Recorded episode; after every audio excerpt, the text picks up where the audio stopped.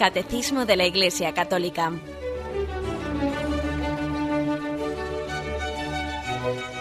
Un programa dirigido por Monseñor José Ignacio Munilla, Obispo de San Sebastián.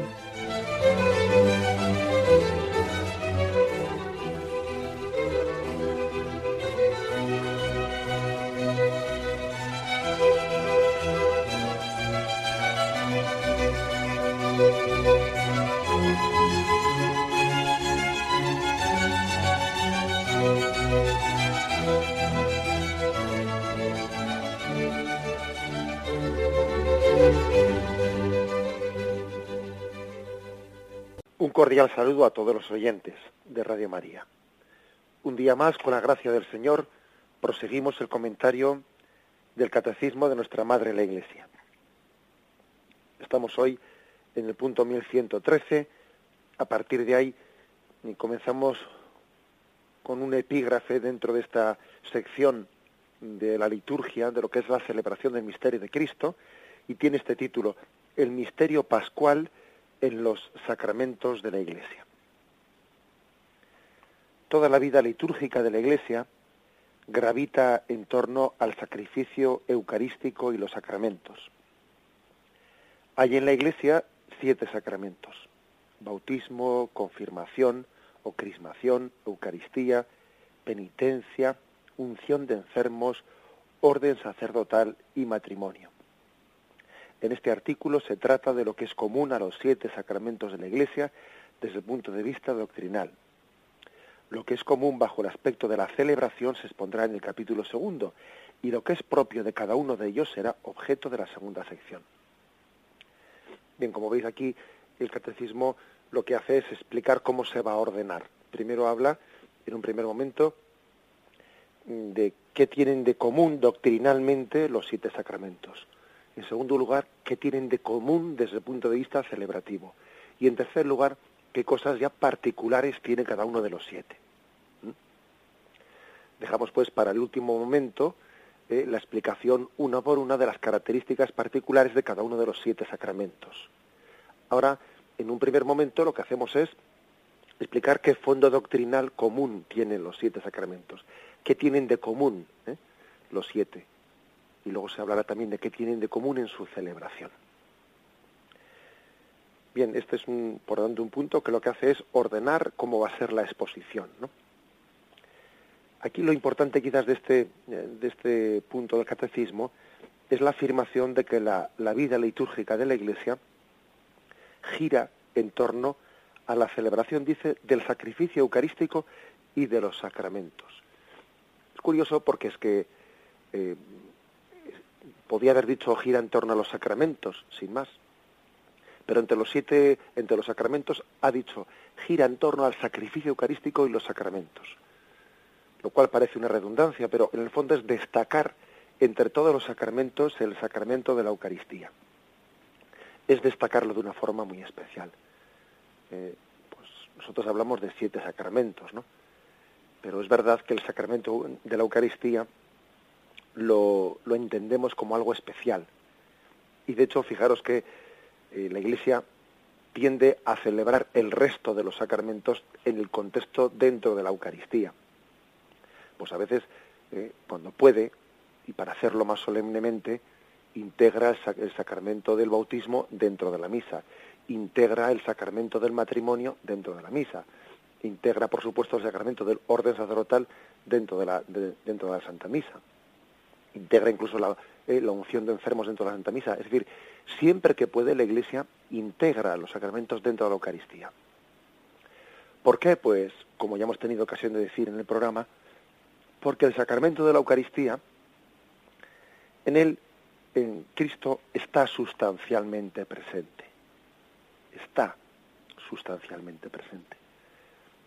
Y en el resto de los sacramentos no está sustancialmente presente, sino que en ellos actúa. Eh, es decir, Cristo, porque está sustancialmente en la Eucaristía, puede actuar en los demás sacramentos. Porque está, actúa. ¿Cómo va a actuar sin estar? ¿Mm?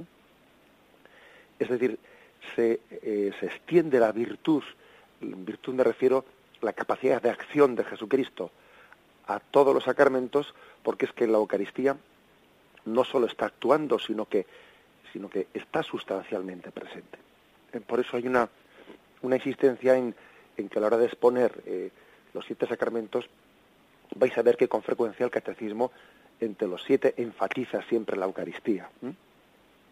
Fijaros esta frase que hemos leído, toda la vida litúrgica de la Iglesia gravita en torno al sacrificio eucarístico y los sacramentos. Hombre, es que fijaros cómo ha enfatizado el sacrificio eucarístico. Podría haber dicho gira en torno a los sacramentos y punto, pero no, enfatiza en torno al sacrificio eucarístico y los sacramentos. Porque es que es la fuente. Eh, también a veces, no sé si habéis visto alguna estampa, alguna imagen, alguna imagen de, de una cruz clavada en lo alto del Monte Calvario, en un montículo, ¿no? El montículo del Monte Calvario, en la cumbre de ese montículo está la cruz, y de los pies de esa cruz brotan varios ríos, ¿no? Brotan ríos que son como los ríos de la gracia, los ríos, es decir, que son imagen de los sacramentos.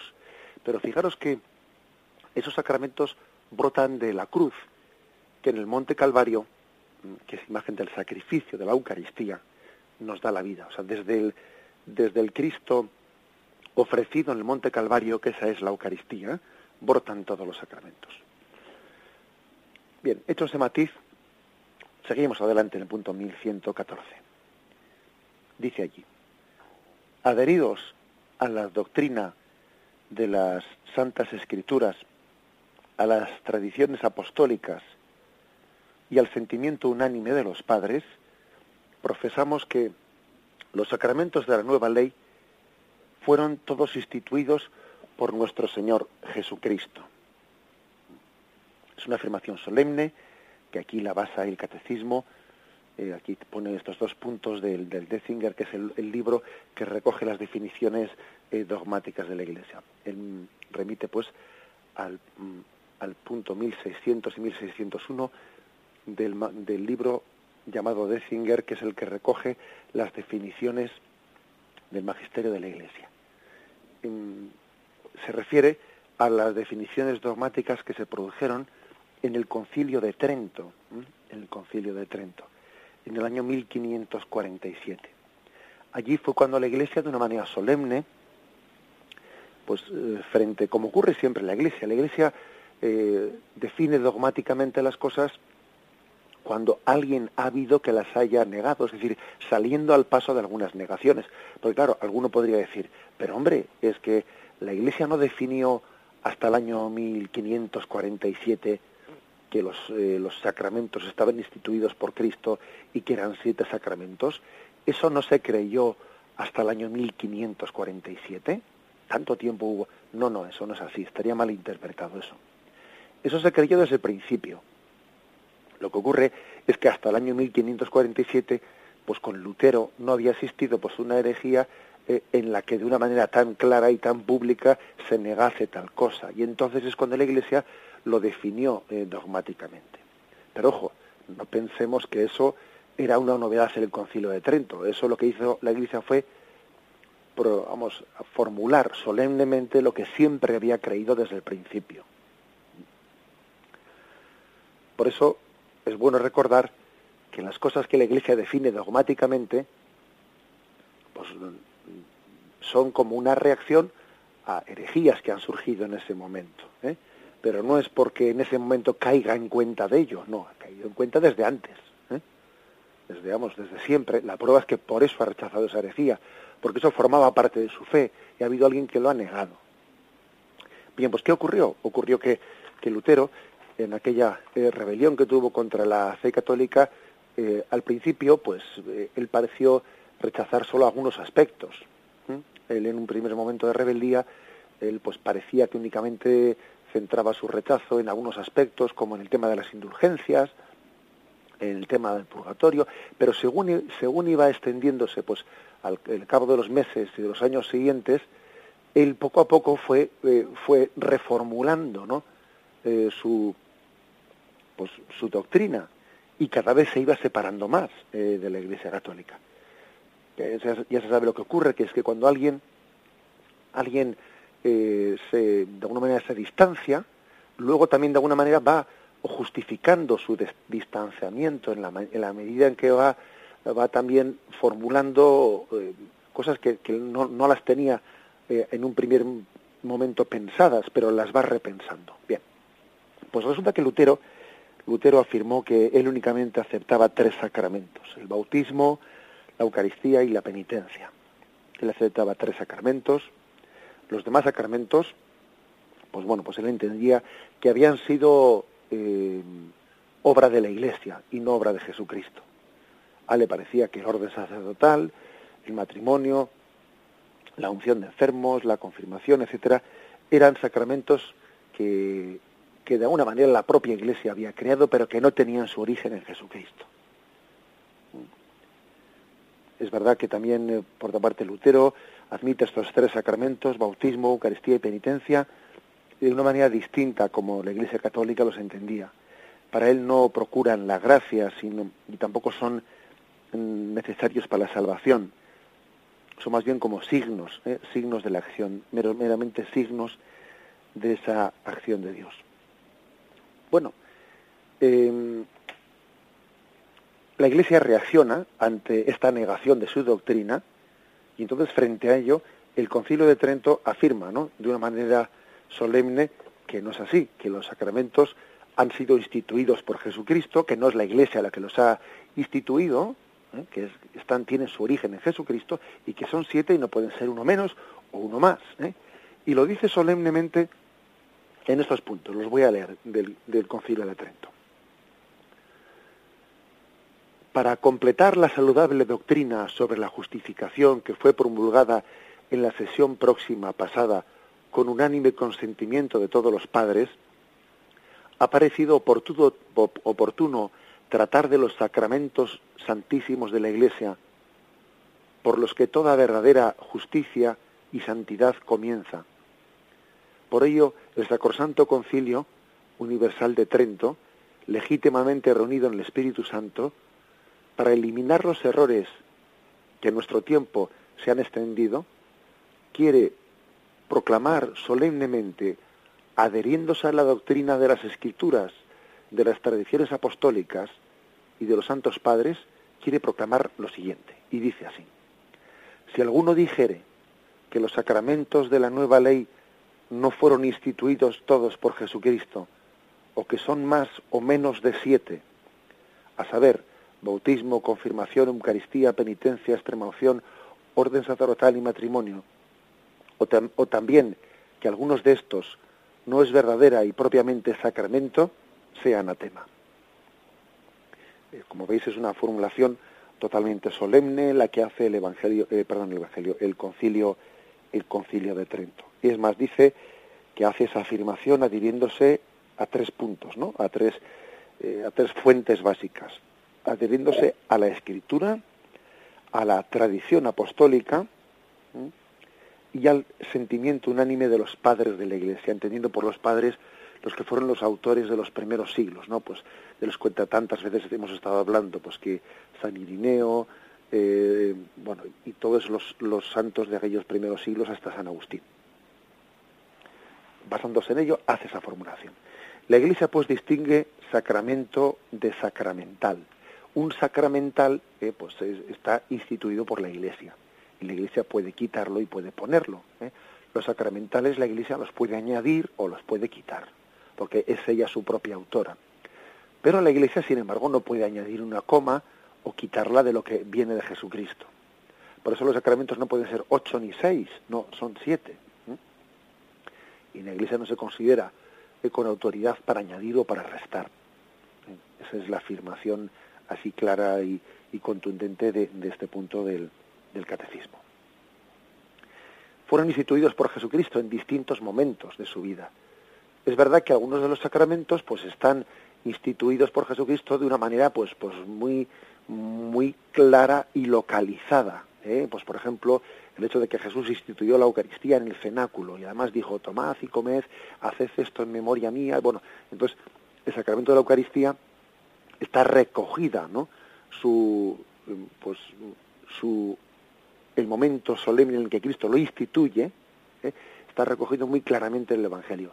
Pero el hecho de que haya otros sacramentos, ¿no? Pues en los que en los que no esté tan claramente recogido cuando Jesús los instituyó, eso no quiere decir que no estén instituidos por él. Por ejemplo, en el sacramento de la unción de enfermos, ¿eh? por poner un ejemplo.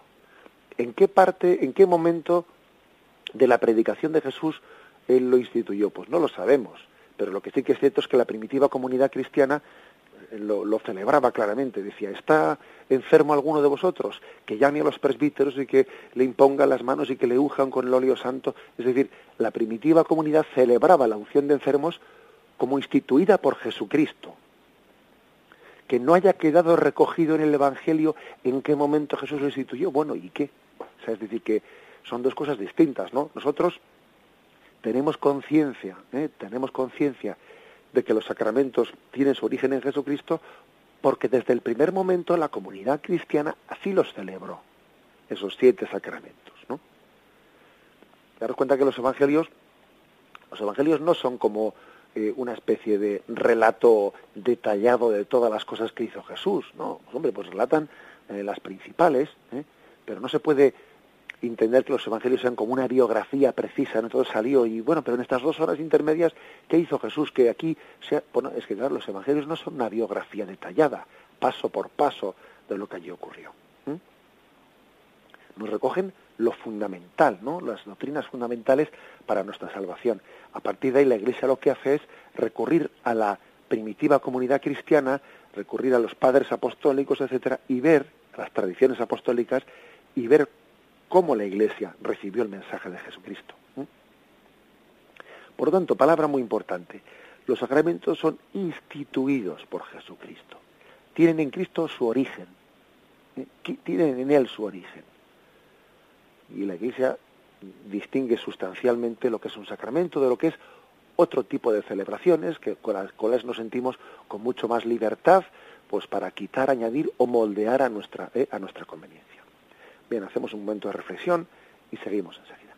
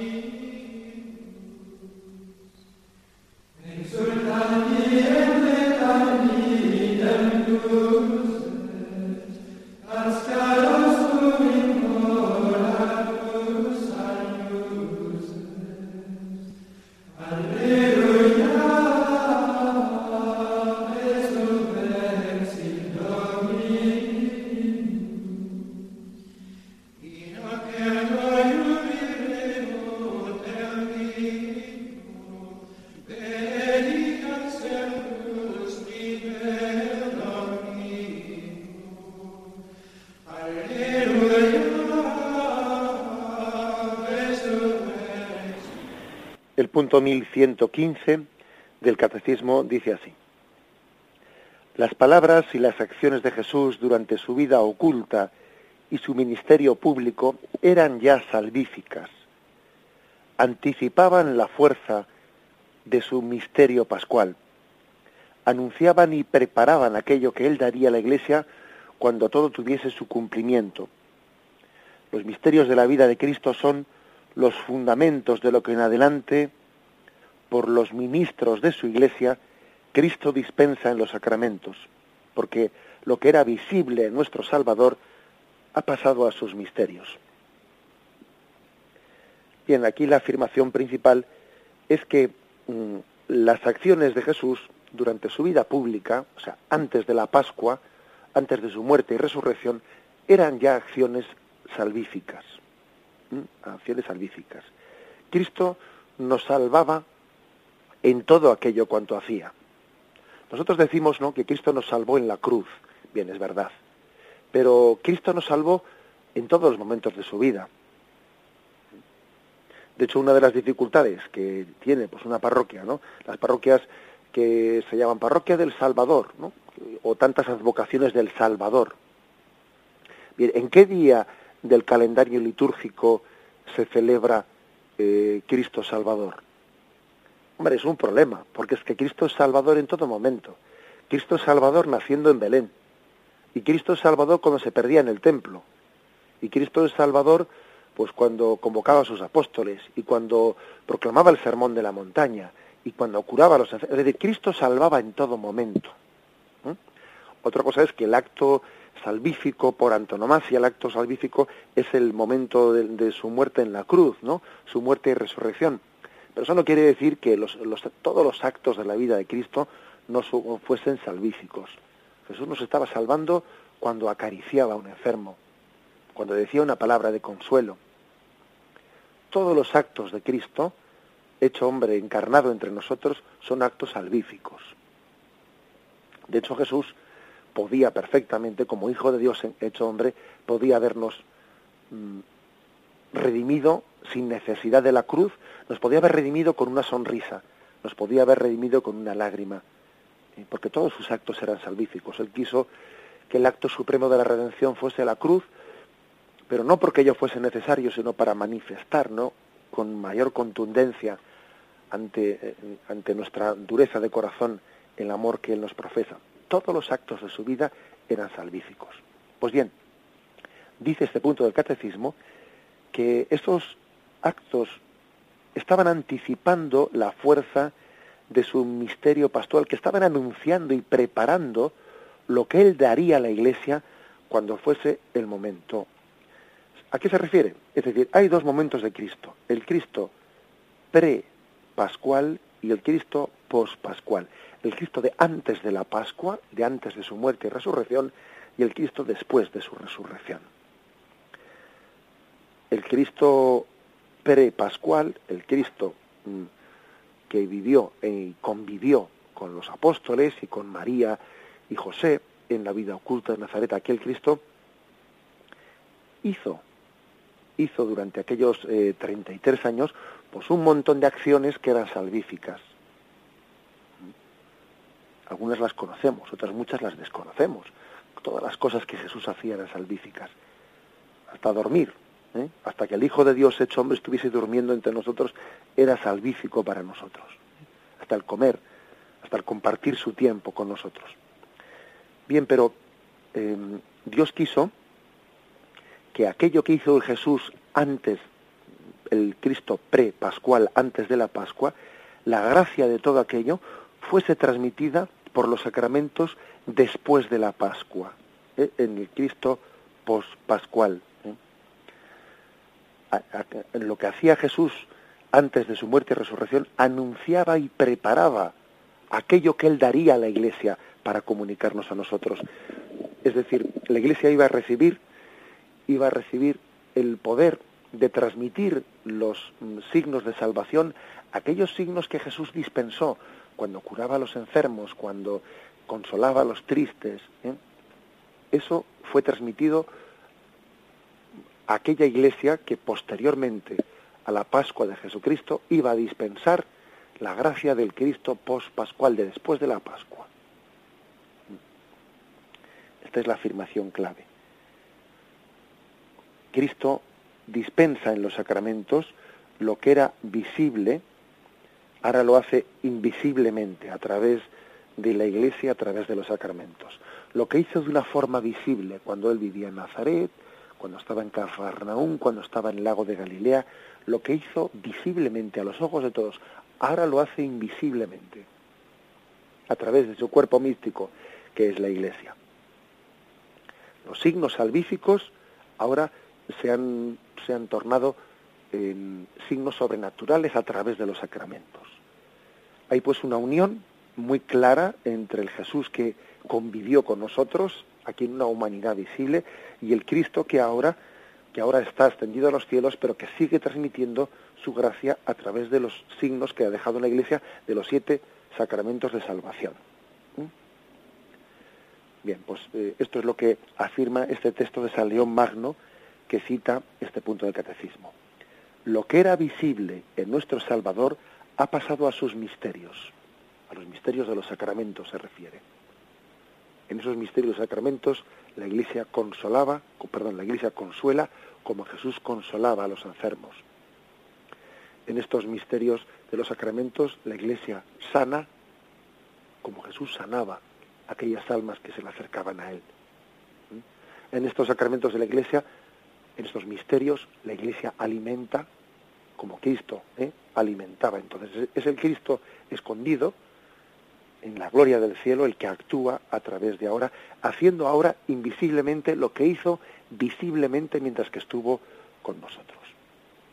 Los sacramentos son, dice el punto 1116 de, de, que estamos comentando hoy, los sacramentos son como fuerzas que brotan del cuerpo de Cristo, siempre vivo y vivificante, y como acciones del Espíritu Santo que actúa en su cuerpo, que es la Iglesia, son las obras maestras de Dios en la nueva y eterna alianza. Aquí se nos ofrecen una serie de textos, ¿no? Para decir, los sacramentos son como fuerzas que brotan del cuerpo de Cristo. Tenemos tres textos. Lucas 5, 17. Un día que estaba enseñando, había sentados algunos fariseos y doctores de la ley que habían venido de todos los pueblos de Galilea y Judea y de Jerusalén. El poder del Señor le hacía obrar curaciones. El poder del Señor le hacía obrar curaciones. Lucas 6, 19 dice, Toda la gente procuraba tocarle, porque salía de él una fuerza que sanaba a todos. Lucas 8, 46 es el, episodio de la mujer hemorroísa. Pero Jesús dijo, alguien me ha tocado porque he sentido que una fuerza ha salido de mí. Es decir, los, los sacramentos, la Iglesia los entiende de una manera similar a cómo del cuerpo de Cristo brotaba aquella fuerza. Eh, el Cristo, la humanidad de Jesucristo, en la que se escondía la plenitud de la divinidad, eh, no lo olvidemos, como dice la carta de San Pablo a los colosenses, la humanidad de Cristo en la que se escondía la plenitud de la divinidad, de ella brotaba, era fuente, fuente de, transmisión de la gracia. Tocando la humanidad de Cristo, brotaba de ella aquella fuerza, aquella fuerza sanatoria de gracia. Bueno, pues eso mismo son los sacramentos. Entendemos los sacramentos como dice, fuerzas que brotan del cuerpo de Cristo. Solo que era el cuerpo de Cristo no es una humanidad eh, visible, un cuerpo visible que ahora está ascendido a los cielos, sino que este cuerpo de Cristo es el cuerpo místico de Cristo que es la Iglesia.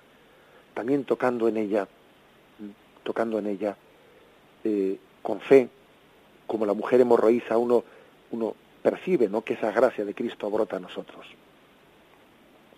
Cuando la Iglesia dice, eh, antes de recibir la Eucaristía, cuando rezamos, Señor, yo no soy digno de que entres en mi casa, pero una palabra tuya bastará para sanarme.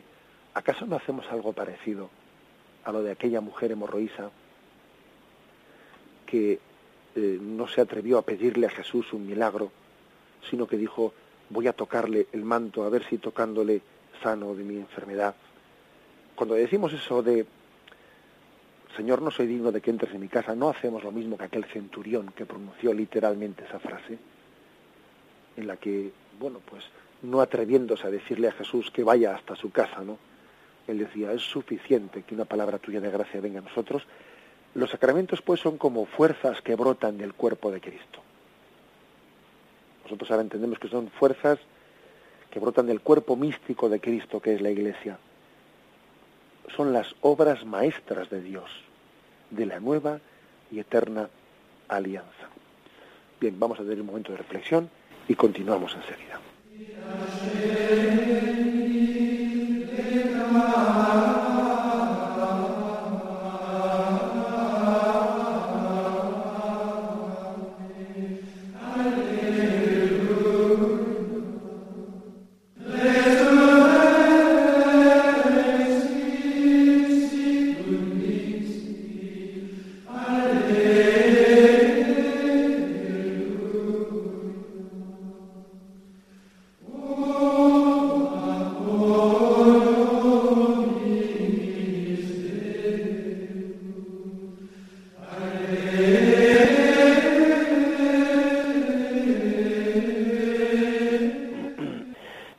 Punto 1117 dice así. Por el Espíritu que la conduce a la verdad completa, la Iglesia reconoció poco a poco este tesoro recibido de Cristo y precisó su dispensación, tal como lo hizo con el canon de las Sagradas Escrituras y con la doctrina de la fe, como fiel dispensadora de los misterios de Dios. Así, la Iglesia ha precisado a lo largo de los siglos que entre sus celebraciones litúrgicas hay siete que son, en el sentido propio del término, sacramentos instituidos por el Señor. Aquí fijaros que se nos eh, se recurre a un texto importante mm, del Evangelio, Juan 16, 13, en el que Jesús dijo, os enviaré el Espíritu Santo, Él os llevará hasta la verdad plena, hasta la verdad completa, es decir, él os revelará el sentido de todo lo que yo os he enseñado. En la auténtica interpretación de la enseñanza de Jesucristo no, no puede llevarse a efecto si no es porque se ha recibido en el seno de la Iglesia el Espíritu Santo que Él va revelando el sentido de las palabras de Jesucristo. No puede entenderse, como algunos pretenden hoy en día, ¿no? que es muy, esto está muy de moda, está muy de moda el pretender entender lo que Jesús dijo, los evangelios, pues convirtiéndose en investigador por cuenta propia, ¿no? Entonces dice uno, bueno, aquí vamos a investigar secretos ocultos, si es que eso es ridículo, eso es contrario a las propias palabras de Jesucristo en el Evangelio. Yo os enviaré el Espíritu Santo y Él irá iluminando, os irá conduciendo hacia la verdad plena. Es decir, el Espíritu Santo recibido en el seno de la Iglesia, en el seno del colegio apostólico, ¿no? Mm, el día de Pentecostés, Él va iluminando y va haciendo que la comunidad primitiva, que la Iglesia desde el primer momento esté asistida por el Espíritu Santo para entender correctamente todo lo que Jesús le ha dicho. ¿Eh? Por eso, eh, pretender, como hoy en día se pretende, conocer e interpretar a Jesucristo fuera del o sea, al margen de la Iglesia, fuera del seno de la Iglesia, eh, y al margen de esa iluminación que el Espíritu Santo ha tenido durante estos dos mil años para ir comprendiendo lo que Jesús dijo, es ridículo es como intentar ¿eh? pues conocer a alguien sin fuera de la tradición que él mismo quiso crear.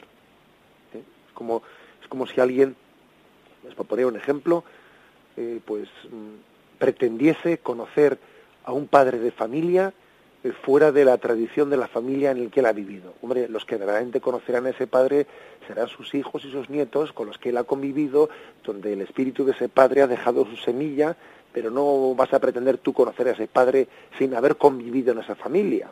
Pero vamos a ver, ¿no? Bueno, pues todavía el ejemplo se queda corto. Se queda corto porque, porque Jesús prometió que el Espíritu Santo sería aquel que iría mm, mm, llevando a su consumación todo lo que Jesús había, había dicho, había predicado. Bien, pues con la luz de ese, de ese mismo Espíritu Santo prometido por Jesús, la Iglesia va reconociendo poco a poco el tesoro de Jesús y lo va explicitando ¿eh? y le va dando forma, le va dando forma. Por ejemplo, dice uno, bueno, la Iglesia, eh, pues de qué manera ha celebrado a lo largo de los siglos el sacramento de la confirmación. Bueno, pues en los primeros siglos se celebraba de una manera totalmente unida al bautismo, hoy en día, luego con el paso del tiempo fue desdoblándose eh, el bautismo y la confirmación y qué signos de con qué signos se celebraba el sacramento de la unción de enfermos, ¿no? También llamada entonces de la, de la extrema unción. Eh, la imposición de las manos y con el óleo. Bueno, pero el óleo donde, el óleo donde se imponía, en las manos o también en los pies, porque antes también se imponía en los pies y ahora solo se impone en las manos. Pero eh, entendamos una cosa, es decir, entendamos que la Iglesia, eh, bajo la luz del Espíritu Santo, va adecuando ciertas formas externas de los sacramentos instituidos por Jesucristo, ¿eh? instituidos por Jesucristo. Pero la Iglesia también va poco a poco adecuándolos en su forma de, celebración. ¿Por qué? Pues porque no tenemos de todos los sacramentos una, eh, una radiografía tan exacta como tenemos, por ejemplo, de, la Eucaristía, de cómo la celebró Jesús. Allí se nos, se nos explica con mucho detalle. Primero cogió el pan y dijo, tomad y comed porque esto es mi cuerpo. Después cogió el cáliz. Bueno, no tenemos de los siete sacramentos unas radiografías tan literales y tan exactas de bajo qué, bajo qué palabras y bajo qué signos los instituyó Jesucristo. Por eso la Iglesia bajo esa inspiración del Espíritu Santo, pues va, como dice este punto del catecismo, mm, va precisando a lo largo de los siglos las celebraciones litúrgicas, la forma en la que los celebra. Que en, buen momento, para algo dijo Jesús aquello de lo que atéis en la tierra quedará atado en el cielo, lo que desatéis en la tierra quedará desatado en el cielo. Aquello no se refería únicamente al perdón de los pecados, que también se refería a aquello principalmente, pero también se refería pues a la autoridad que Jesús pues mm, concedía a su iglesia pues para también dar forma a los sacramentos instituidos por Jesucristo. Lo que atéis en la tierra quedará atado en el cielo, lo que desatéis en la tierra quedará desatado en el cielo. Pero la Iglesia, en cualquier caso, ha sido eh, también instituida por Jesucristo como fiel dispensadora de los misterios de Dios. A la Iglesia se le concede esa gran tarea ¿no? y esa gran responsabilidad de ser dispensadora de los misterios de Dios. Dispensadora, que no es ser dueña, no es ser dueña. También es verdad que uno cuando dispensa los misterios de Dios, pues también los puede adecuar, como dice aquí, poco a poco los, los precisa en la forma de expresarlos, ¿no? Pues por ejemplo, se ha puesto el caso de que la Iglesia, pues a la hora de, de celebrar la unción de enfermos, antes ungía las manos y los pies y luego lo hizo los manos. Bueno, porque son, como no sabemos exactamente Jesús cómo ungió, ¿eh? bueno, pues la Iglesia se toma la libertad de poder cambiar eh, esas, esas formas, ¿eh? pero como dispensadora, no como dueña, ¿eh? como dispensadora de los, de los misterios de Dios. Se nos ofrecen dos textos aquí para, para meditar en esta, en esta vocación dada por Cristo a su iglesia de ser dispensadora de los misterios de Dios. Mateo 13, versículo 52. Y les dijo, así, todo escriba que se ha hecho discípulo del reino de los cielos es semejante al dueño de una casa que saca de sus arcas lo nuevo y lo viejo. O sea, es decir, eh, la Iglesia, cuando, es, cuando, cuando ha recibido pues esa gracia de ser discípula del reino de Dios y dispensadora ¿no? de los misterios de Dios, es semejante al dueño de una casa que saca de sus arcas lo nuevo y lo viejo. es decir, la Iglesia tiene esa capacidad de sacar del depósito de Jesucristo eh, pues aspectos aspectos que son totalmente novedosos eh, también tiene la capacidad ¿no? de, de actualizarlos de expresarlos de una manera más clara y más precisa saca lo nuevo y lo viejo del arca además es, es hermoso esa imagen del arca porque el arca es el tesoro el depósito no puesto en manos de la iglesia del cual eh, pues la iglesia tiene que dispensar sacando lo nuevo y lo viejo también imagen de eh, bueno pues de la gracia ofrecida en el Antiguo Testamento y en el Nuevo Testamento. Y el texto de Primera Corintios capítulo 4 versículo primero que también se nos ofrece. Por tanto, que nos tengan los hombres por servidores de Cristo y administradores de los misterios de Dios. Ahora bien, lo que en fin de cuentas se exige de los administradores es que sean fieles. La Iglesia pues tiene eh, la vocación de ser servidora, servidora y administradora, y administradora de los misterios de Cristo.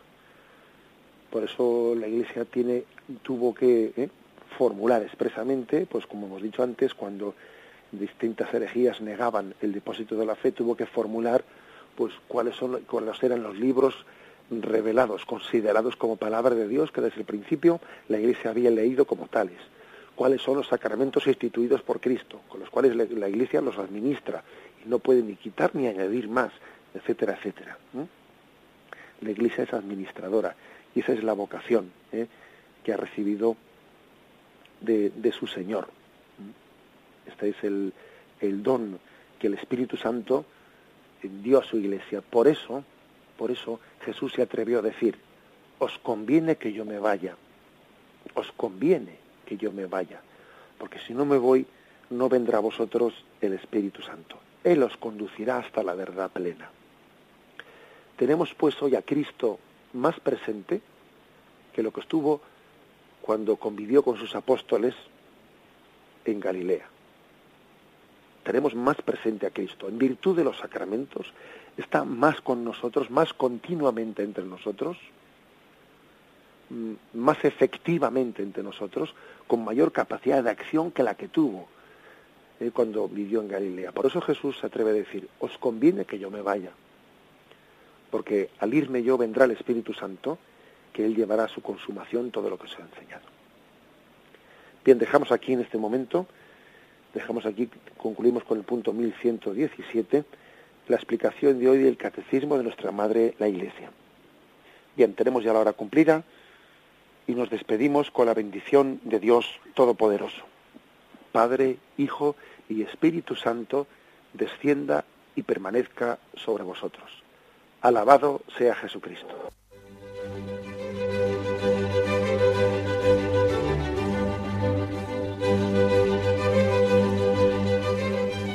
Finaliza el Catecismo de la Iglesia Católica, un programa dirigido por Monseñor José Ignacio Munilla, obispo de San Sebastián.